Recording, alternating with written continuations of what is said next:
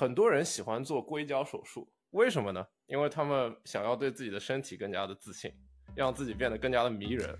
那那问题来了，人都给安排上了，那你家的狗子呢？等我赚到一个亿之后，我要抽着古巴雪茄，在我的私人游艇上刷剧、抠脚、吃泡面。但这一个亿怎么赚呢？听这档好玩的搞钱播客，去了解全世界的公司和牛人都在怎么搞钱，跟我们一起实现这个梦想。我们每一集都会扯三五个小众但是有趣的公司、生意或者投资。那话不多说，小火车要过桥了。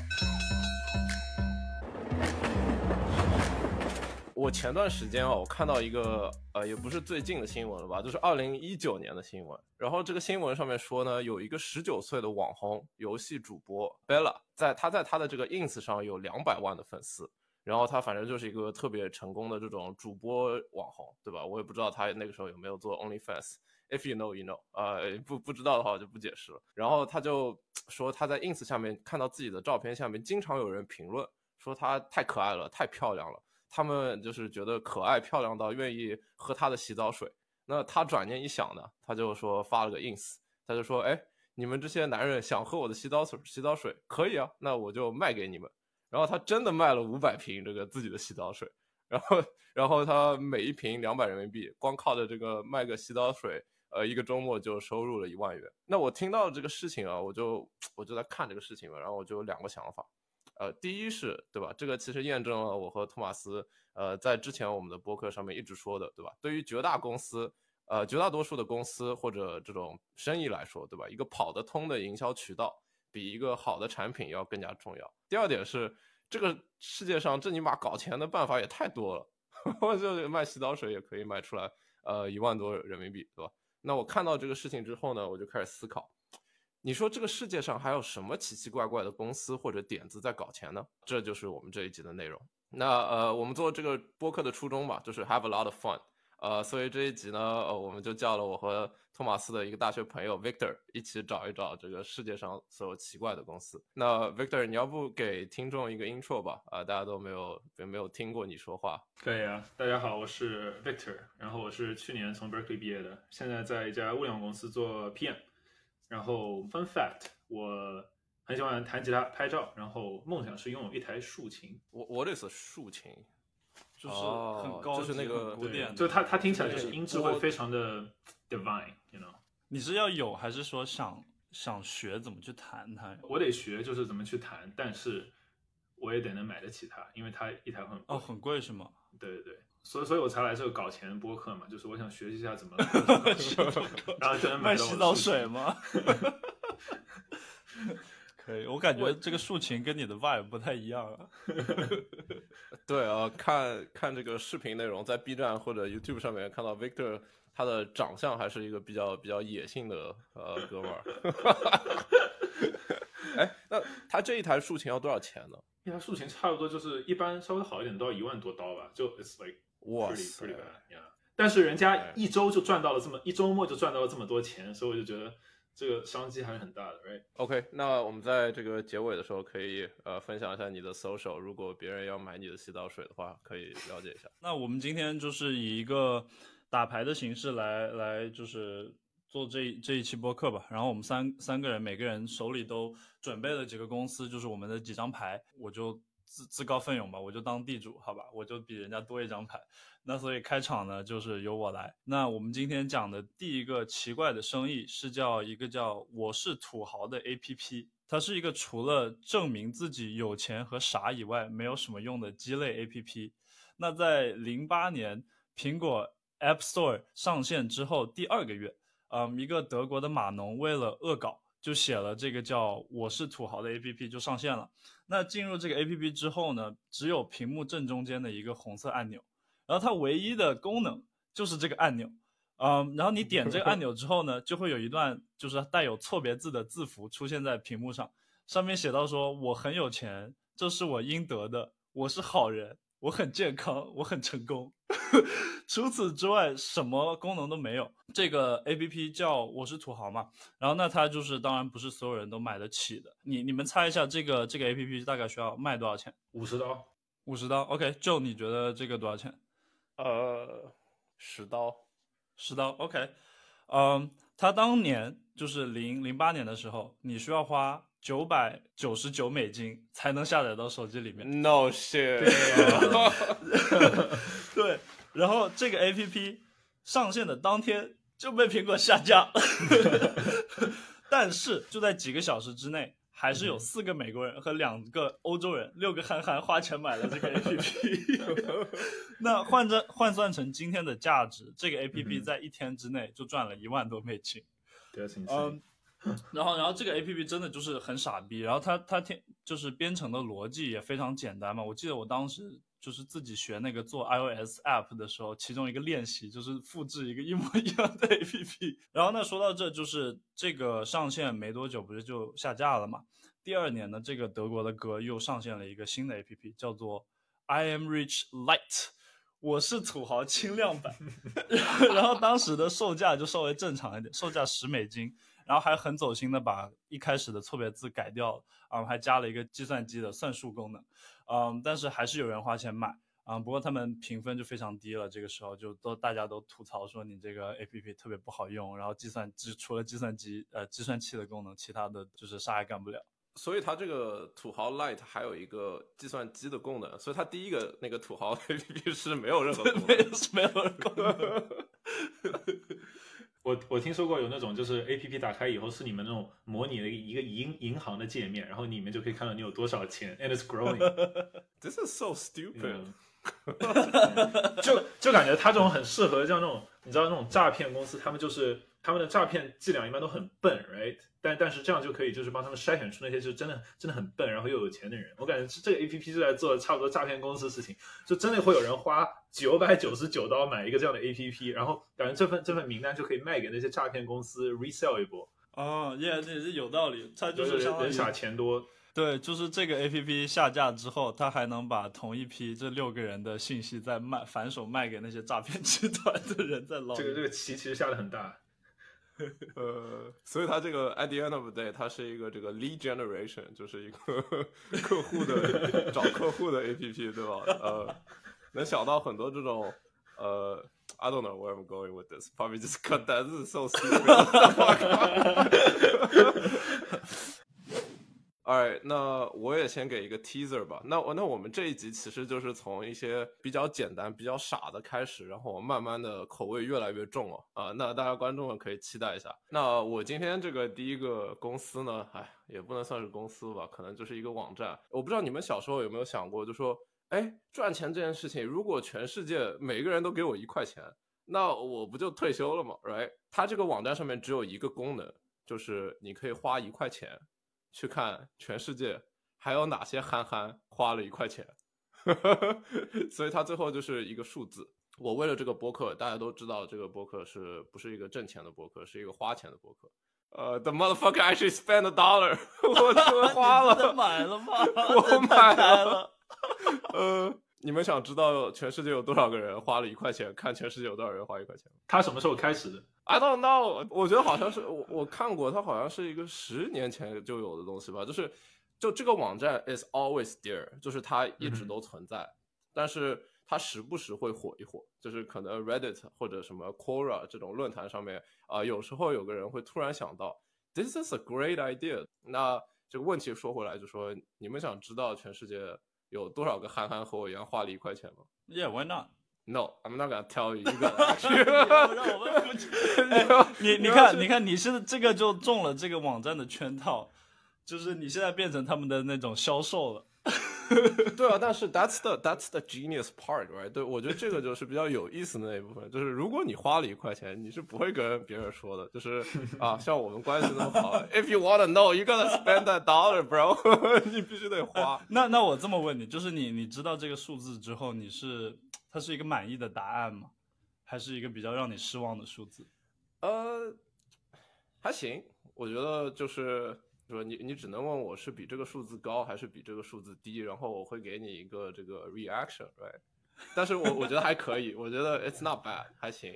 这是我找的第一个公司，但是我觉得更加有意思的是，呃，根据这个类似的东点子，还能想出来什么别的事情，对吧？那我刚刚说了，我们从小肯定每个人都想过，世界上每个人给我一美金，我就能暴富这种点子。那其实，在社交网络的年代，这个变得更加容易实现了。我就找了几个比较有意思的例子。那第一个例子呢，是我有一天在那个 ins 上面刷，呃，就 random 这种短视频，然后我就看到一个账户，这个账户的网红就是这个账户的 owner 呢是一个小胖，这个小胖可能就只有十六岁。然后这个小胖他说，他开这个账户的唯一的目标就是他要在。呃，我们说可能我不知道这个具体数字，他要在什么两年内达到达到两百万的这个呃呃粉丝，那他做这个呃账户的这个 trick 对吧？他为怎么达到两百万粉丝呢？他就说每多一个粉丝，我一天就要多走一米，也就是说你如果是呃有一百个粉丝，我一天就要多走一百米，所以他是一个小胖，right？所以他就是说他其实开这个东西是说，哎，我涨粉的同时，我我要去减肥，但是。你知道那些粉丝就网络上的人都是 troll 嘛，他们就特别想看这个小胖运动，想看他 suffer。然后这个小胖可能开了这个账户，可能三四个月之后，他就已经有什么呃，我不知道，就已经有十四万个粉丝了。所以他一天就要走十四万米。哎，he's he's just walking every day, bro。我们说的小胖子每多一个粉丝就多走一米啊，这种事情之外，还有经常还有什么？每多一个粉丝，我就多深蹲二十五下。什么每多一个粉丝，我就在这个游戏里面多死一次。什么什么乱七八糟这种东西，所以我觉得还挺多的。呃，然后我觉得这个网站可能是呃这种营销手段的一个鼻祖吧，因为他这个做的时间也挺久之前。我觉得正好正好跟你这个有如出一辙的，你们可以看我那个 Million Dollar Homepage。这个网站一看一进去我头疼。Oh my god，太吓人了。但你们是不是觉得它有一种就是？非常独特的审美，就很是有一种美感，对吧？是是有是有一种美感的，对吧？Victor，你可以跟大家解释一下，就是有很多听众嘛，所以他可能没有这个视觉上的冲击。就是我们现在在看的这个东西是什么东西？你们现在看的东西就是，如果密集恐惧的人最好不要 tune in，但是 it's 基本上就是一个网站上，然后上面有很多很多的小方块，五颜六色、五光十色，就跟那种。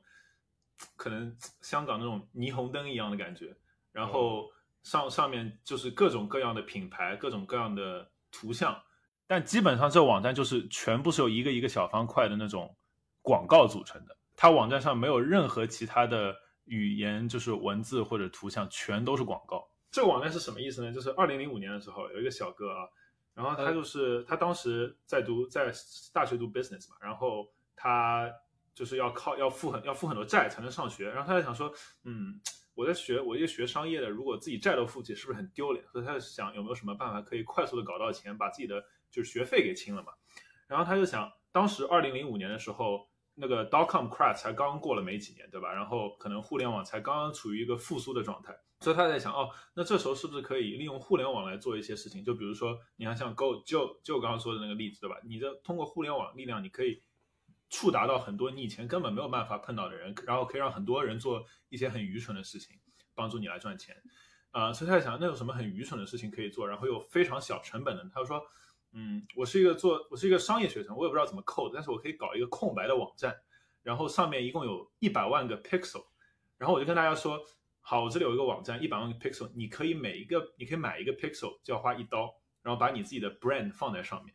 就是完全是一个纯广告的网站，你知道吧？你上面看到的所有商标全都是大家自发花钱买上去的。哎，他喂，他是 Com 的 founder。Yeah，I was，我当时直接震惊了。Crazy。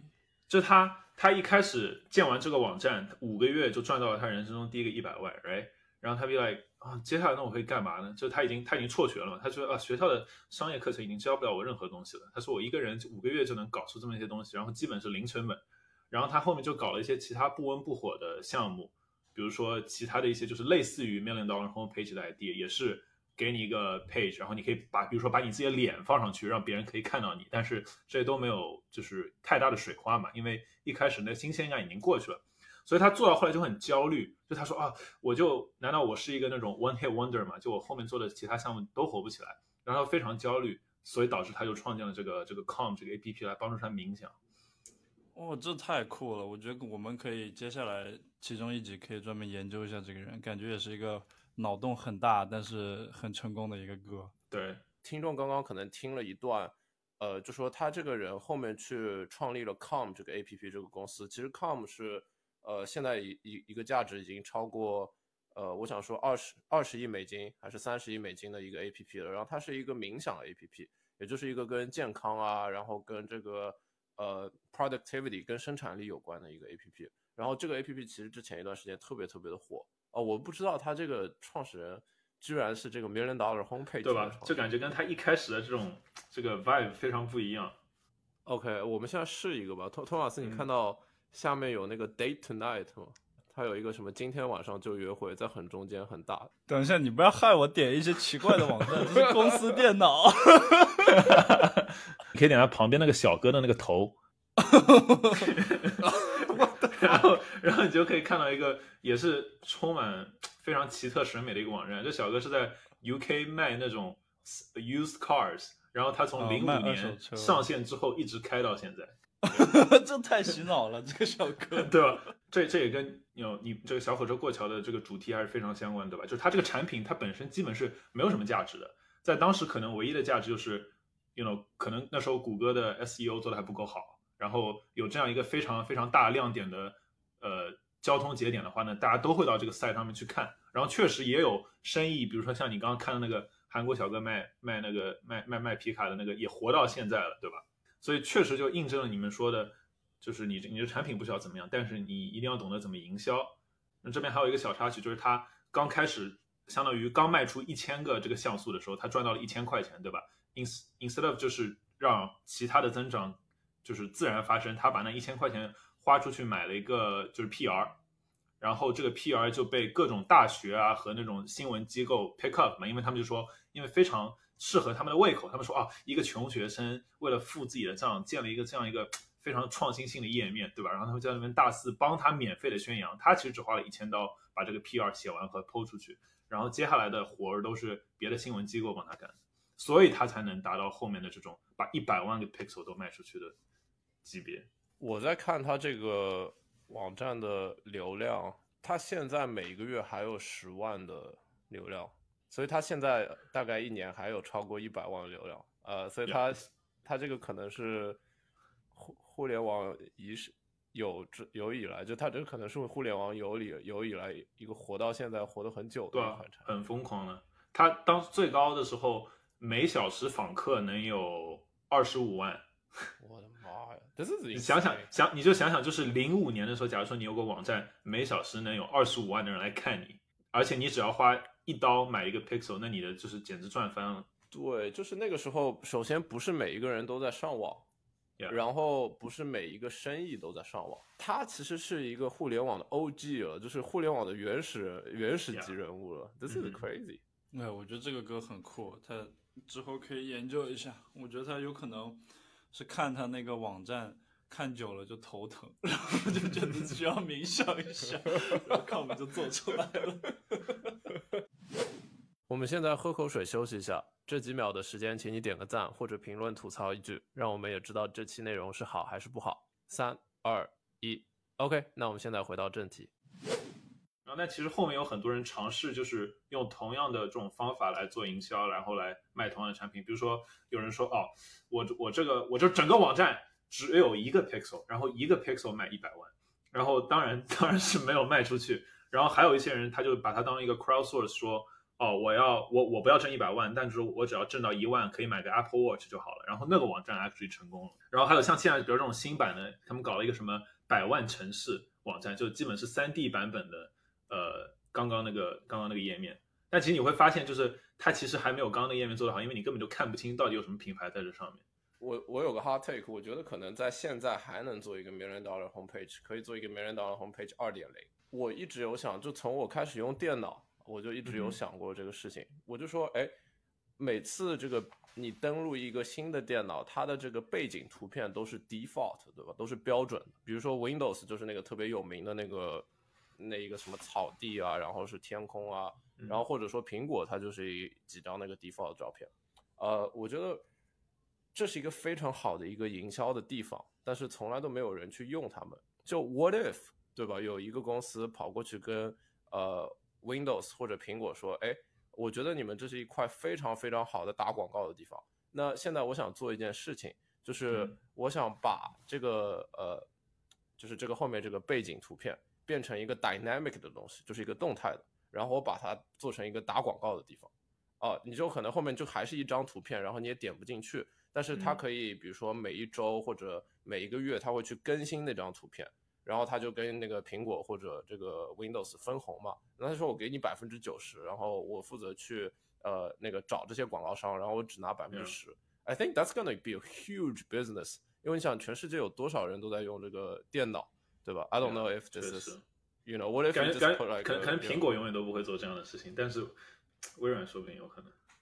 Yeah，呃，就放一个这个 million dollar homepage 在这嗯个背景上面，就有点像，就感觉跟可能谷歌每年付给苹果十几亿，说我我你要我做你的搜索引擎一样的。Yeah，something like that。哦，这是 interesting。就下一个我准备的公司呢，也是也是个 teaser，就是也是大家尝尝鲜的一个一个小公司啊。那这个网站是干嘛的呢？它是一个搜索网站，它能搜什么呢？有几个信息，它能帮你查到你现在住的房子或者想要买的房子里面以前有没有死过人，以前住着的人现在还活着吗？去世的原因是什么？嗯，有没有强奸犯曾经住在这里？呃，这个房子有没有火灾相关的事故？以前是不是毒品实验室？呃，等等等等，一系列越想越睡不着的东西。呃，这个网站就这么简单，我已经介绍完了。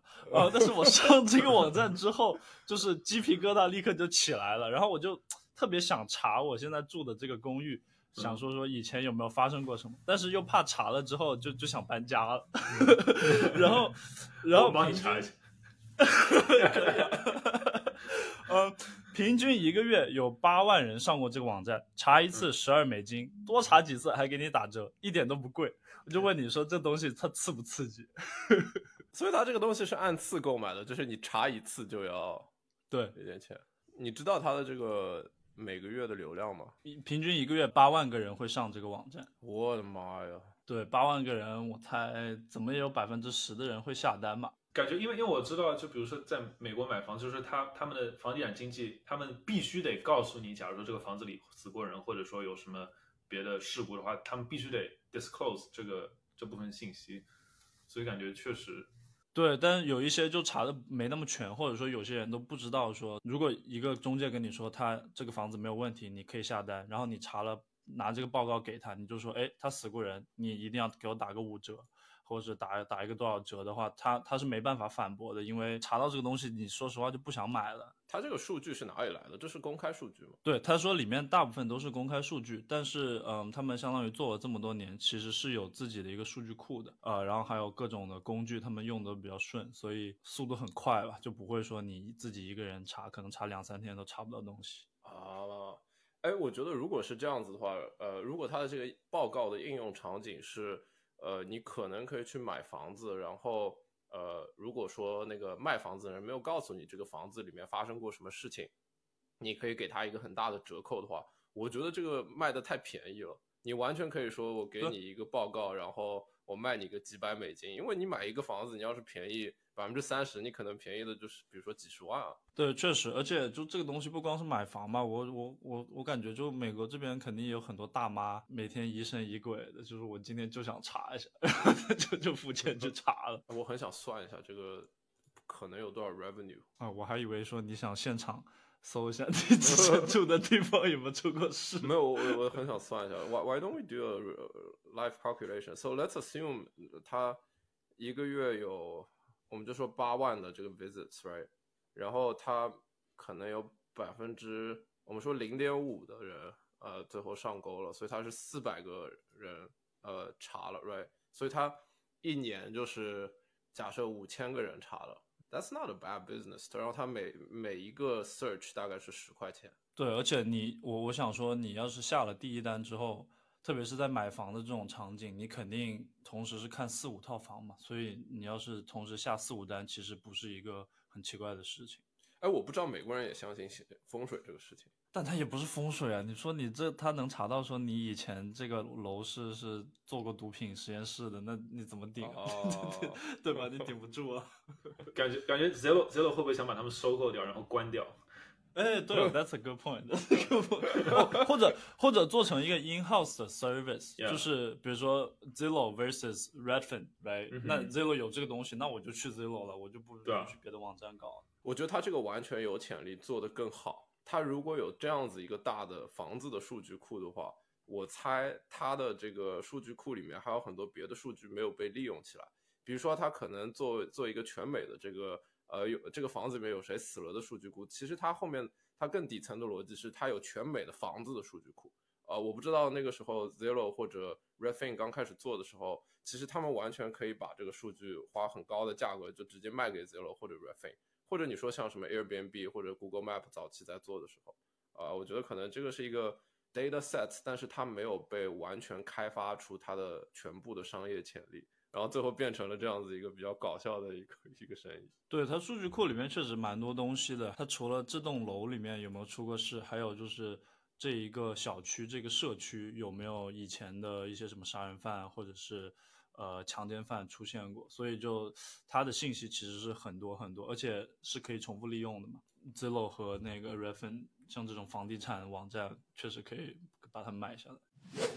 也是一个 类似于在殡葬行业相关的一个泛泛周边企业啊，它叫做它叫做 Rent a Mourner。它这个公司是干嘛的呢？就是比如说有一个人去世了，对吧？然后可能他生前就是可能没有很多人喜欢他，或者说出于什么原因没有没有很多的家属或者朋友来参加他的葬礼。但是呢，你作为他的朋友，你就很希望帮他就是 送的非常的体面，想为他造势。这时候你就可以去这家公司网站上面呢，相当于租一个来帮他送行的人。那些送行人就会，呃，他会说，先跟你，先跟你，比如说线上见个面，或者线下见个面，了解一下，就是这个逝者的这个生前的情况啊，他的兴趣爱好啊，他的为人啊，他的魅力啊之类的。这样子呢，他们 他们在当天就会非常非常专业的作为一个演员出场，他们不但会和就是同样来一起来吊吊唁这个这个逝者的宾客有一些互动，他们可能比那些那些宾客更了解这个逝者，然后他们还会在。呃，要求的时候放声大哭，放声嚎啕 好好黑暗啊！这个东西就非常黑暗。就我确实，确实，我当时也也有点觉得，哎，这东西是不是不要放上去比较好？就感觉有点有点那么恶趣味啊。但是呢，就是说实话吧，就感觉就是这个它存在，它就有合理的地方，对吧？而且它它其实就是呃，一个人去世了嘛，就是你你身边的人想怎么帮他送走，或者说，比如说，要么是请别人来。来为你造势也好，或者说是烧钱或者动物祭祀，本质上他们都是一样的嘛，他们都是在通过呃生者来表达对逝者的一种一种思念和一种怀念，对吧？所以我觉得从根本意义上来说没有什么问题，虽然听上去确实有点恶心，但是就如果说你你你再往前看，我想谁又能想出这么 fucked up 的 idea，对吧？你就会发现其实这个这个传统就有持续很久时间了。这家公司的创始人现虽然说现在这个公司已经不运营了，但是他一开始是去亚洲、非洲旅行的时候，然后发现当地对于丧葬这种上面的那种 tradition、那种习俗、那种环节，其实有非常多的非非常非常繁复的各种环节。比如说，你像我们以前中国会那种红白喜事，对吧？他们可能会请什么吹唢呐的过来，让大家一起哭一哭，然后大家一起嗨一嗨那种感觉。然后非洲就更大家都知道那个那个抬棺小哥嘛，对吧？就是那个。The Coffin Bros，然后他们其实也是也是某种程度上来给你葬礼上造势的一种一一个生意嘛，right？所以我觉得其其实世界各地都在都有在做这样的东西，然后他他他其实从一直追溯的话，可以追溯到古埃及。我觉得葬礼和去世这生意是一门很正经也很好的生意。其实我和托马斯之后就有一集会做一下这类和和这个行业相关的东西。说到这个东西，我我其实。经常会跟朋友聊起来嘛，就说我会问他们，如果你去世了，对吧？你你会觉得你这个葬礼是是想怎么办？然后有一个有一大堆人，他们都有一个同样的想法。他说，我不希望我的葬礼是那种哭哭啼啼的，我想要大家来我的葬礼上面蹦迪。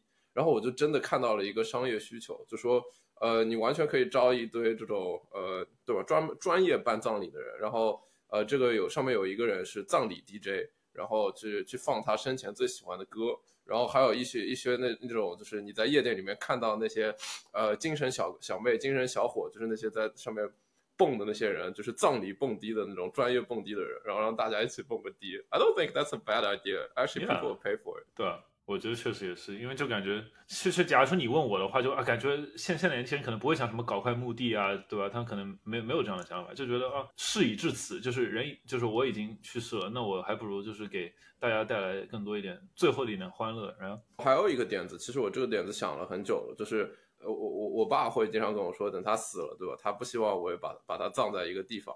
而是希望我带着他的骨灰，把把把他的骨灰撒到全世界我觉得最漂亮的地方。然后我就想到有可以做一个服务，就说这个服务其实就是带着死去的亲人的骨灰或者呃一个纪念品去环游全球。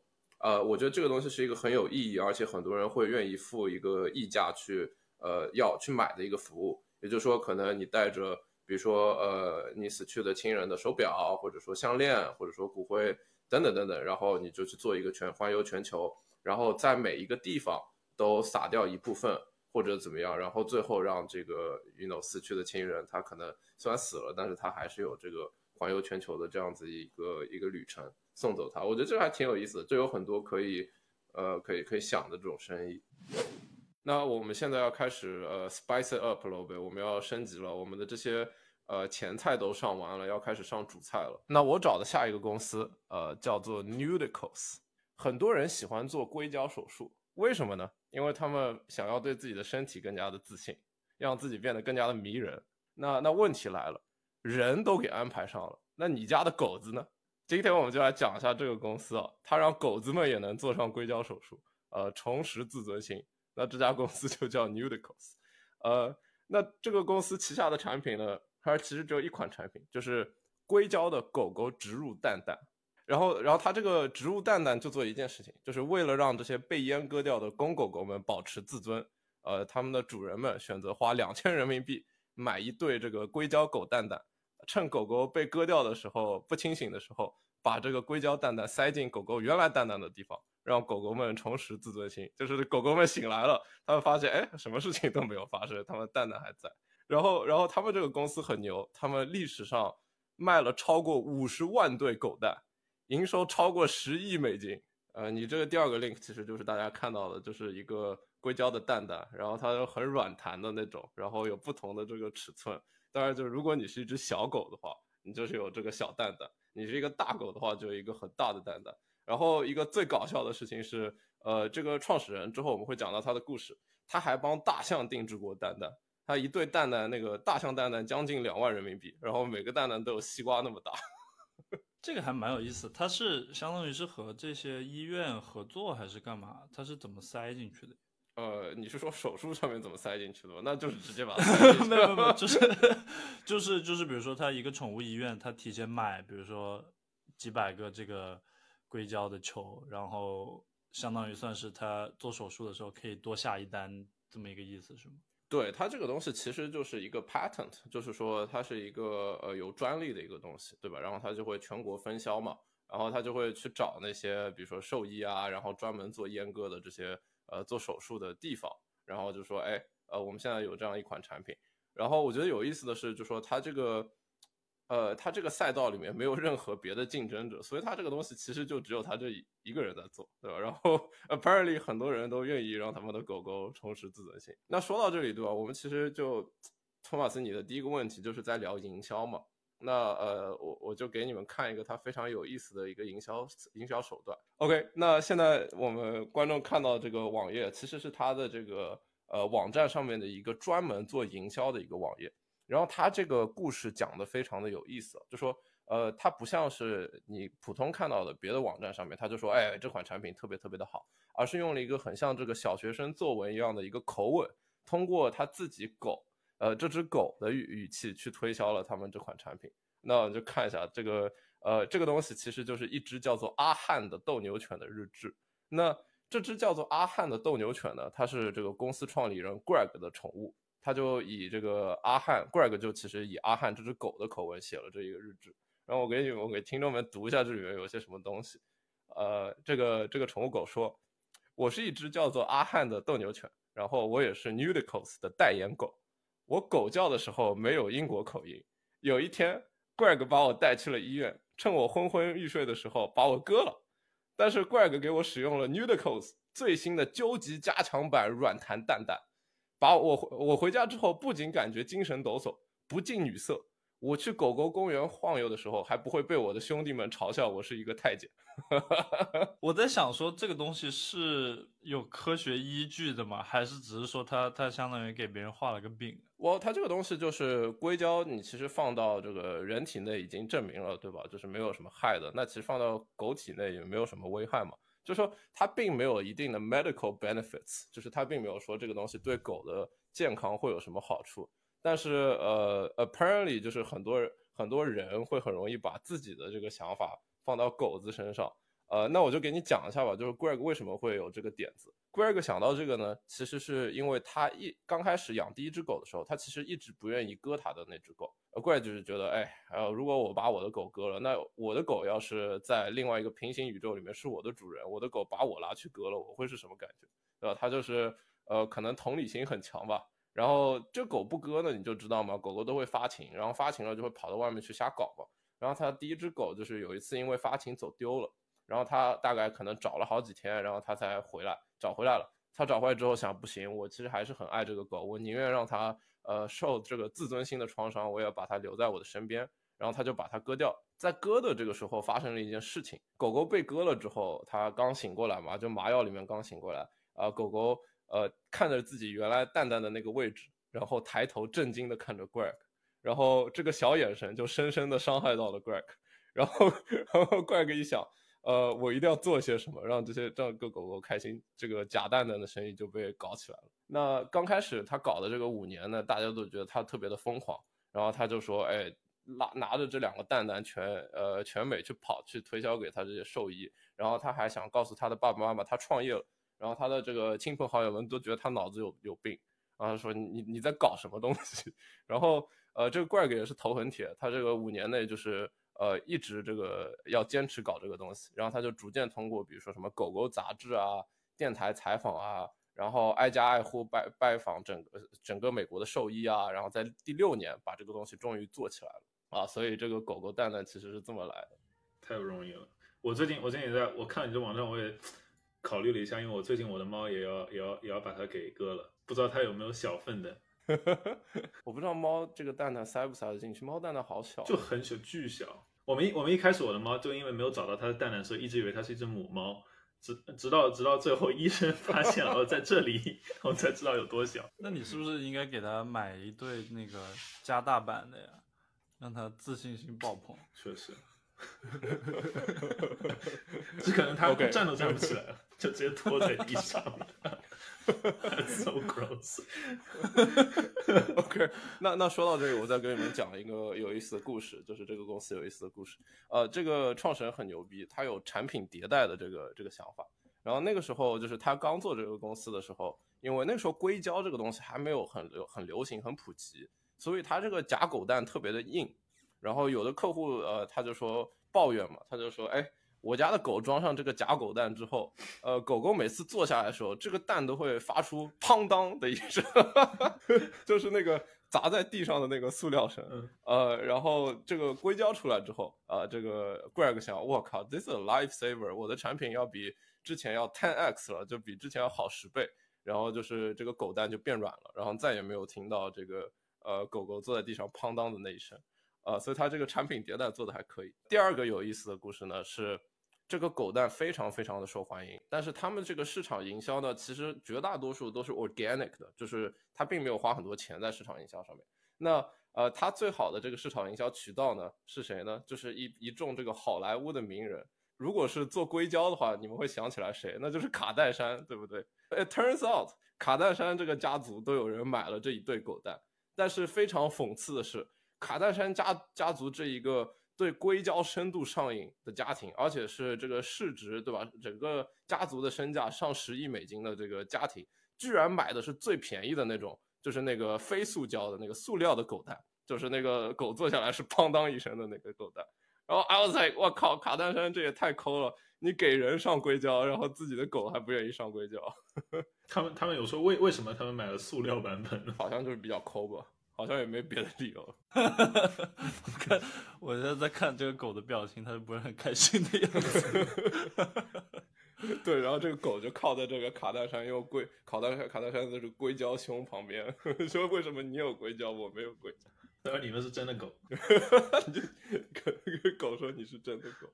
All right，这是我的第一个比较 spicy 的。那我们下一个，只能说听到听到你把硅胶狗蛋描述为主菜，就让我有一种极致的恶心的感觉。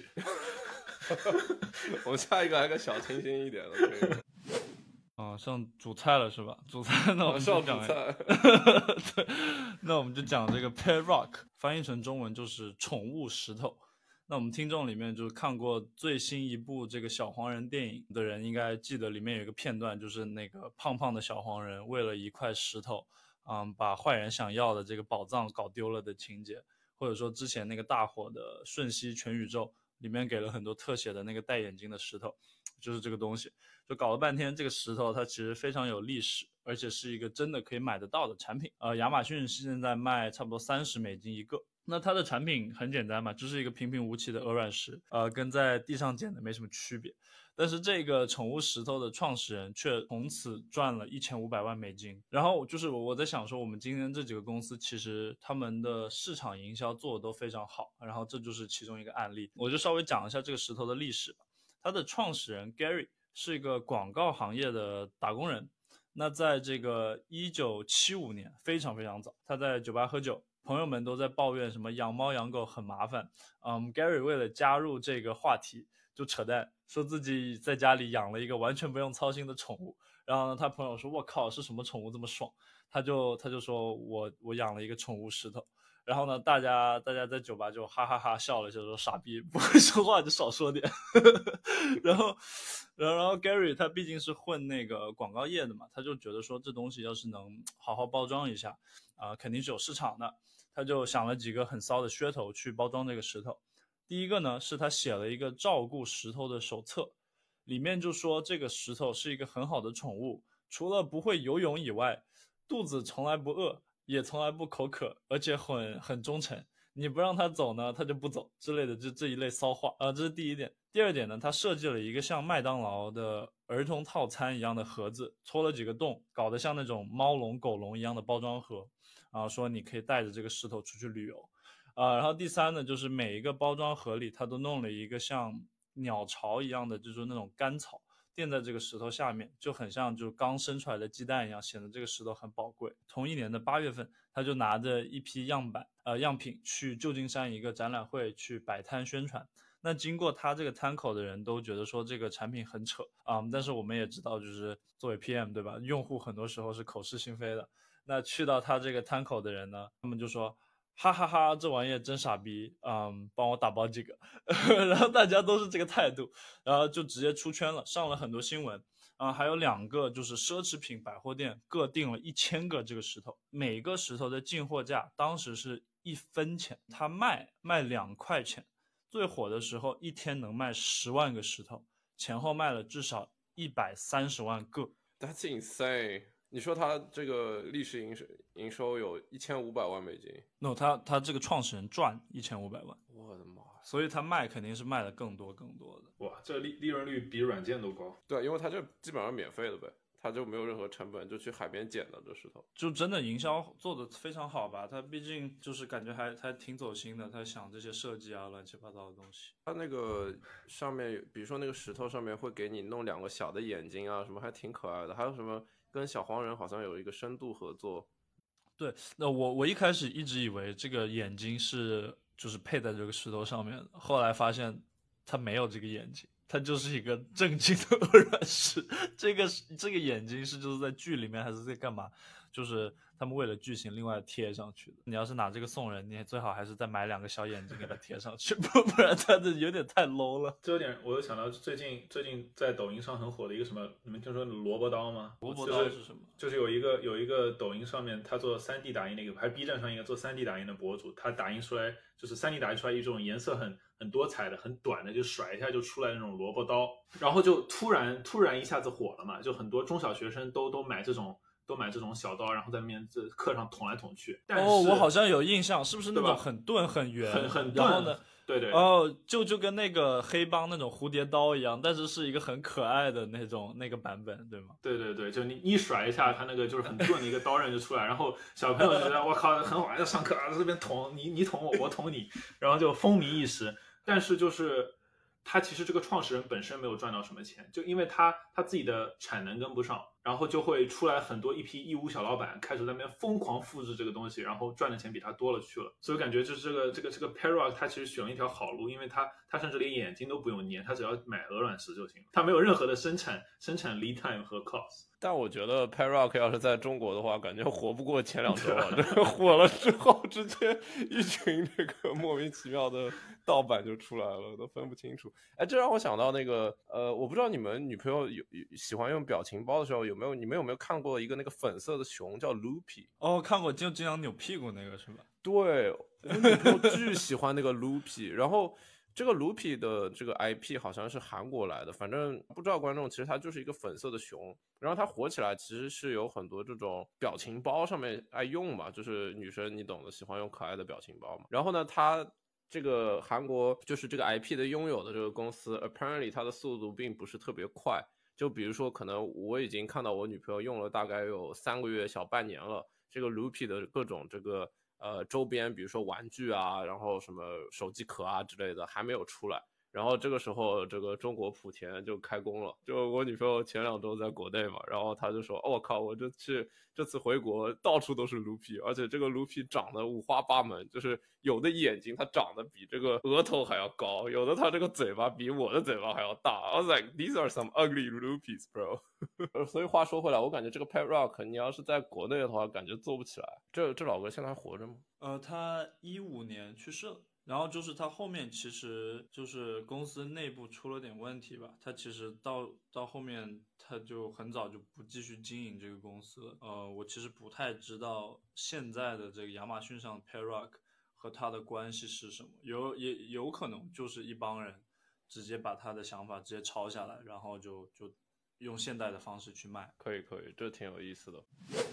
那我下一个生意叫做 Pixie Fear，这个公司呢，可能故事稍微正经一点，但是我觉得还是有很多，还是有一些比较有意思的点吧。当大家听到这个知识付费这个事情，第一个事情想到的可能是，比如说，呃，一些投资公司它的这种付费的研究报告，Goldman 对吧？或者说 JP Morgan，它很多这种财报啊，或者说这种针对公司的分析，这种 PDF 它并不是免费的。就是你必须要是客户，或者必须要买才能买到，或者说什么，呃，我们 B to B 对吧？这种市场营销常用的这种通过内容去销售，也就是说你想要看这个报告对吧？你得先 sign up，或者你得先什么成为我们的客户，或者说是一些比较 to C 的东西，比如说什么网上付费书籍啊，然后一些什么付费的论坛啊，或者我们说的付费的播客啊，等等等等。但是你们估计猜不到，把这个模式给跑起来的这个前几家公司之一。他们根本不是现在这个常见的使用场景，而是跟一个小女孩爱玩的这种手工娃娃有关。Pixie Fear，呃，这个这家公司的创始人其实是一对夫妻，然后他们这对夫妻在二零零九年的时候，呃，他们的女儿当时已经六岁了，然后这这对夫妻中的妈妈呢，她是心灵手巧，然后就和她的女儿一起研究，对吧？怎么用普通的这个针织这个方式去缝娃娃，呃，因为可能当初市面上也很贵嘛，就是你比如说要买一个这种。正经的这种洋娃娃其实要花很多钱，但是你要是通过这个针织的方式，对吧？你其实只要有一个毛线球，然后你只要把它缝起来就行。所以更多的是是看你的手艺和创意。然后呢，呃，他们就在不不不停的研究嘛，他们可能就纹了缝了一个娃娃之后，去缝不同的这个图案或者款式的衣服。缝着缝着，他们的邻居就来串门的时候，就看到他们手上玩的这个娃娃了。他们觉得哇，这个东西太可爱了，呃，他们的女儿肯定也超级喜欢。他们就问这个妈妈，这个娃娃是在哪里买？那他妈妈就说，哎，这些娃娃其实我自己缝的嘛。呃，他们邻居来串门多了，然后他这个娃娃带出去给这些外面可能不认识的妈妈看到的更多了。那所有的妈妈都在问，那这个妈妈就在里面看到了商机。她这个呃，这个妈妈她刚开始就打算说，她在这个 eBay 上面开了一家网店。那当初那个时候可能才二零零九年，你知道的，就很多这种电商啊，什么大的体量的东西都还没有上线。所以它这个生态其实还没有完全搭起来。那他在 eBay 上面开一家网店呢，就相当于做这种手工艺人，就开始一个一个缝他的马娃娃，然后开始卖。卖到后面呢，他们可能呃一个娃娃可能就卖个可能也不贵吧，对吧？当初可能就十美金一个娃娃，可能他们每个月缝一百个娃娃就上线了，对吧？因为只有他妈妈一个人在那边缝，然后他们一个月就只能赚一千块钱，他们就是供不应求嘛。然后这时候他妈就开始琢磨了，哎，我到底怎么办？然后这时候呢，就有几个这种在中国的大厂，就是我们说的什么莆田，莆田的厂就来了。呃，当初莆田厂就跑过来跟他们他妈妈说，哎，我可以帮你大批量生产。呃，但是他们的他这个妈妈呢，就觉得中国工厂的品控太差了，一直不愿意去合作。那这里我插一小段啊，就想象一下，如果他当初选择走这个快速生产这条路的话，我觉得说不定体量会比现在这个商业模式大好几倍。但是可能这个故事的走向就不太一样了。呃，anyway，那他回到这个妈妈的故事，那他在这个刚开始十八月十八个月里里面呢就很头铁，他就自己缝，然后就一直赶不上订单。呃，缝到后面呢，他妈妈都快缝出抑郁症了，然后就说，哎啊，I'm just like sitting at home，然后就每天坐在我的沙发上什么都不干，我就在缝这个玩意儿，我想我不想干了。然后他们转念一想呢，这个原材料对吧，其实就是线球。然后缝起来其实也不是什么技术活，然后你说其实很多妈妈，比如说包括我妈妈，就是都会搞针线活，对吧？或多或少都会弄。那他们想一想，要不我就直接不缝这个娃娃了，我教那些妈妈缝。那他们就开始卖这个，呃，教那些妈妈怎么缝的这些 PDF。那我们说的 PDF 其实就是一个呃电子的一一张纸，对吧？然后他们就开始卖这些图案教学。然后他们卖着卖着呢，就开始呃卖这种不同的图案。比如说你有一个小娃娃了之后，对吧？然后上面可能你穿的是一个长裙，是一个短裙，你要缝一个包包，然后你要缝一个什么帽子，然后什么下面的小熊，然后可能还可以自己缝啊，等等等等。有意思的呢是，他们为了能让这些妈妈们直接上手，他们其实刚开始几百款图片呢都是图案或者这种不同的款式都是免费的，然后只有十一款是这个付费的。那这个时候呢就解决一个至至关重要的问题，就是。你就不需要再生产娃娃了，你也不需要寄，对吧？你直接去呃付了钱，我把这个 PDF 发到你的邮件里面。呃，到现在呢，他们不仅卖 PDF，还卖娃娃，他们还上这种付费的网课，就是说这个妈妈会教你怎么样去缝这些东西。然后每年他们光是这个东西的营收就有六十万美金，然后他们历史的总下载量，呃，在大概这个十几年的过程里面超过五百万。那每个付费的东西，呃，五块钱美金。然后假设每五个下载有一个付费的，那仅仅他们下载 PDF 这一个东西，他们就有五百万美金的历史营收。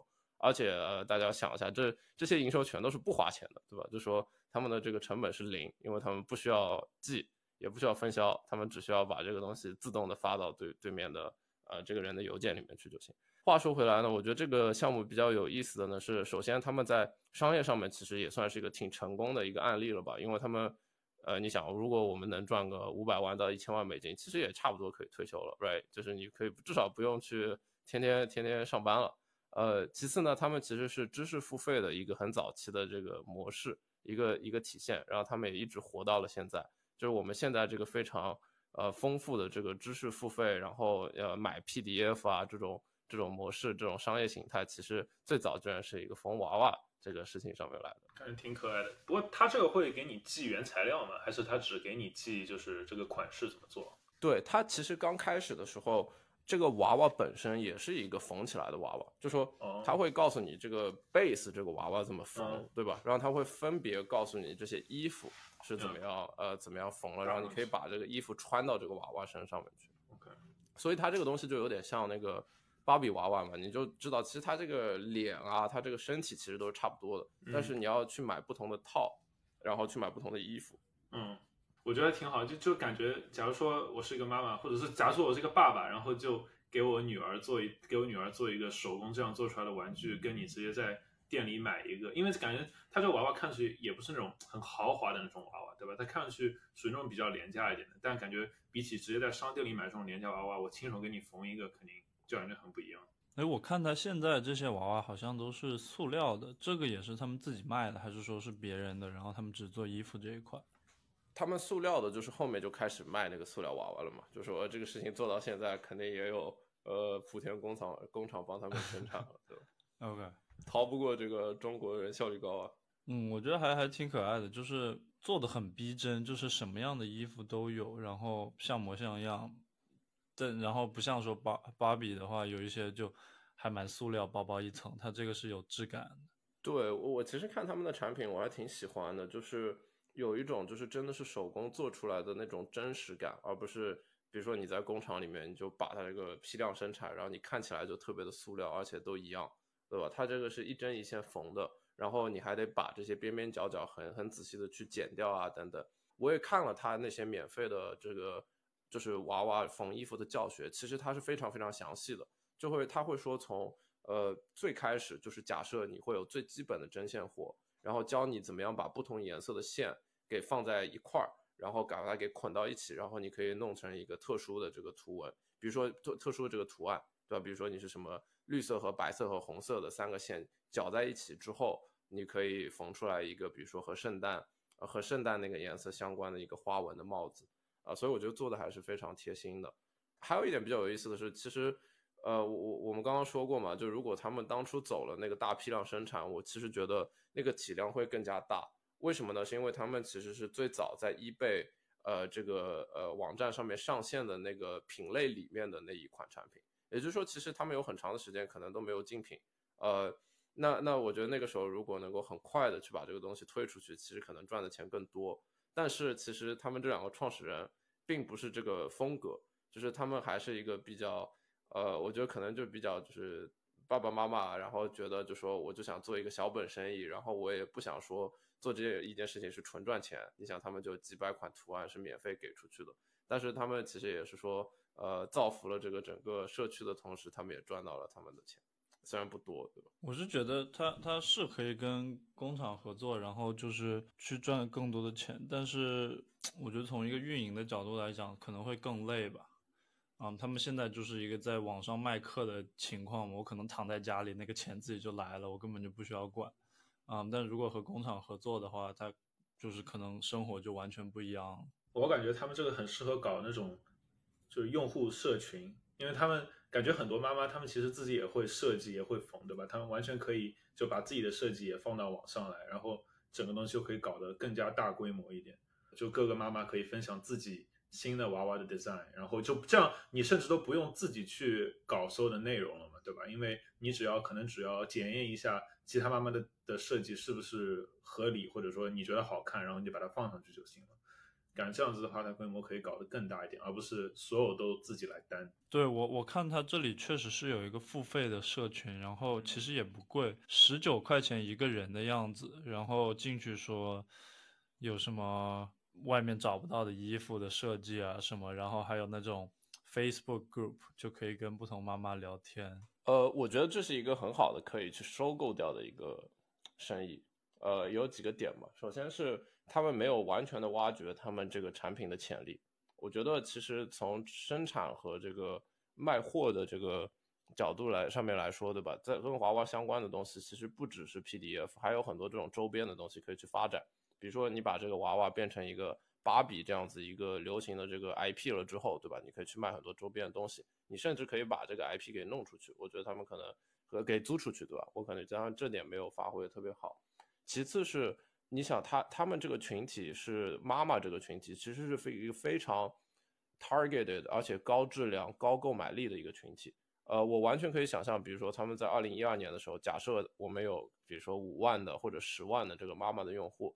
然后他们把他们有他们所有这些妈妈的邮件，他们做一个 newsletter，然后他们就做这样子一个 email newsletter 之后，他们可以靠这个 newsletter 转手去卖给那些呃，比如说生产宝宝产品的这些公司，或者说去做一个这个广告，然后他们很轻松的就可以把这个东西做成一个上十，比如说上上一千亿美上一千亿美金、一千万美金或者上亿美金的呃公司都有可能。所以我觉得如果现在是一个 PE。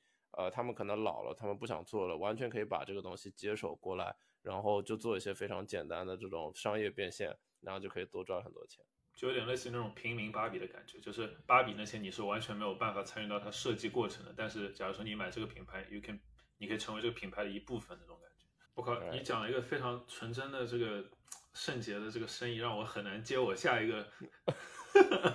那是我，我。哎，那我们上半集讲了几个呃，相对来说是前菜，然后刚开始进入主菜的公司。那我们现在中场休息一下，那中场休息的时候呢，我们要让你为我们做一件事情，就是我们请你在抖音、小红书上面搜索“小火车过桥”，私信我们，让我们知道你是谁，在哪个行业做什么。如果你能想到的话，你还可以发给我们一个你感兴趣的或者觉得很有意思的公司或者生意，那我和托马斯每条信息都会看的。